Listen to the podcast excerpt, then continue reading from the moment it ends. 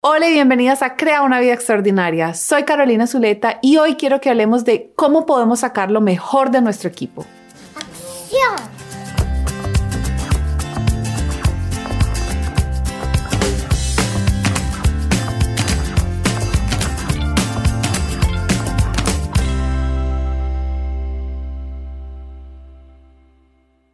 Como te he contado en episodios anteriores, parte de mi trabajo es ser coach ejecutiva de los líderes de muchas empresas.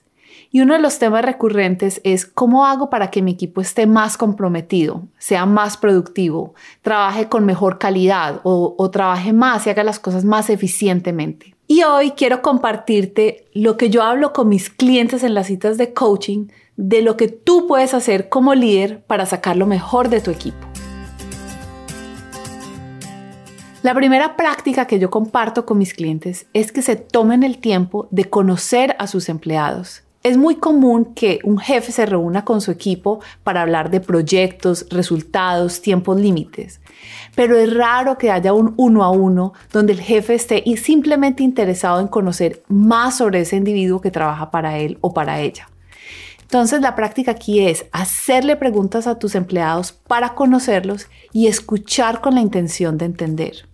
Preguntas que puedes hacer es, ¿cómo vas en el trabajo? ¿Qué te está funcionando? ¿Cómo te gusta que yo te lidere? ¿Qué estoy haciendo bien para mejorar nuestra relación? ¿Hay algo que puedo cambiar? ¿Dónde te ves en tres años? Y es por esta razón que he decidido crear una lista de preguntas que tú puedes utilizar para conocer mejor a tus empleados.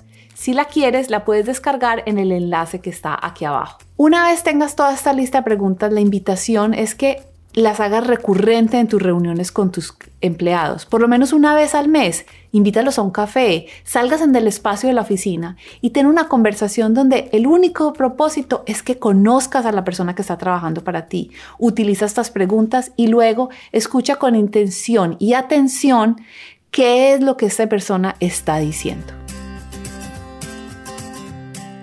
La segunda práctica que invito a mis clientes a hacer con sus empleados es a dar retroalimentación en tiempo real. Imagínate un deportista, imaginémonos un tenista que tiene un coach. Ustedes imaginan que ese coach llegue y le diga, quiero que cambies tu swing un poquito más hacia la derecha y se vaya y pase un mes y al mes vuelva, ah, no, no, no, te faltó cogerlo un poquito así y ahora se vaya otro mes. Qué cosa tan ineficiente. Sin embargo, eso es lo que pasa en la mayoría de equipos. En muchas empresas la evaluación que se hace de sus empleados es una vez al año. Y durante todo el año no se está dando la retroalimentación. Si tú quieres sacar lo mejor de tu equipo, dale retroalimentación en tiempo real. Diles qué está funcionando, qué están haciendo bien y qué no en cada momento para así ayudarlos a que ellos mejoren en el transcurso del tiempo y no que tenga que pasar un año entero antes de que ellos puedan entender qué es lo que está funcionando y qué es lo que no. Y un tip adicional es que cuando estés dando retroalimentación positiva, sé específica en qué fue lo que te gustó, no simplemente digas, ay, lo hiciste muy bien, sino que di, mira, la actitud positiva que tuviste hoy en nuestra reunión de trabajo ayudó a que todo el equipo subiera su estado de ánimo. Cuando eres específica en lo que le estás diciendo, le das la posibilidad a esa persona de utilizar esa información y volver a aplicarlo bajo otras circunstancias. El tercero es que te des cuenta que la gente con la que trabajas no puede leer tu mente.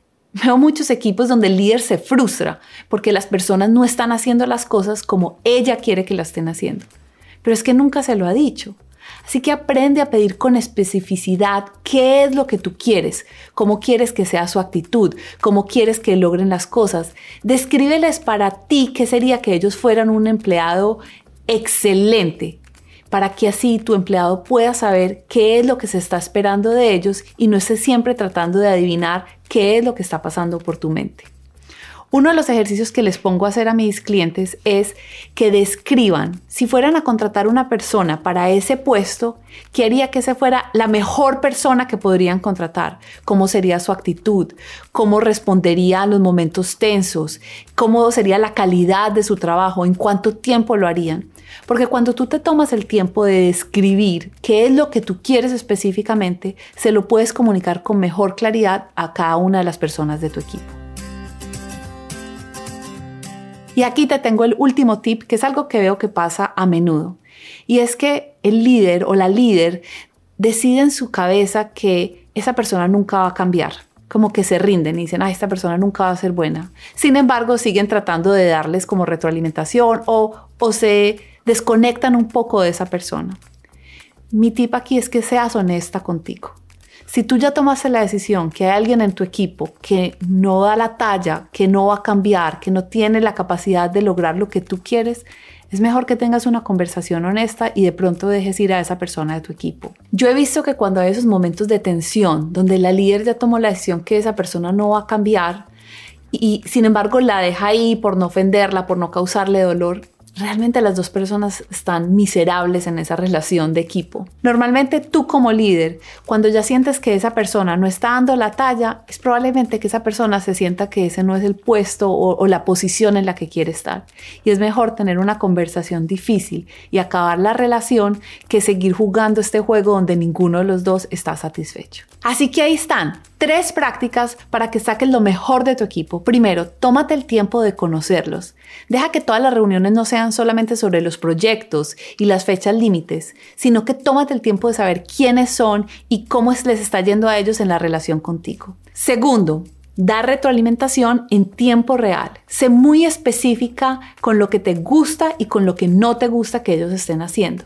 Y tercero, acuérdate que tus empleados no pueden leer tu mente.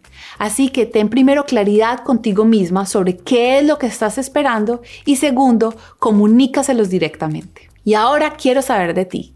¿Cuál es el reto número uno al que te estás enfrentando en este momento con tu equipo? ¿Y cómo puedes aplicar una de estas tres prácticas para superarlo? Y acuérdate, la comunidad de mujeres extraordinarias es una comunidad de mujeres líderes, donde estamos hablando de todos estos temas. Así que quiero invitarte a que te suscribas hoy mismo yendo a mi página web www.carolinazuleta.com y vengas a la próxima videoconferencia para que discutamos cualquier reto de liderazgo que tengas. Y acuérdate, tienes solo una vida y es esta. ¿Qué vas a hacer con ella?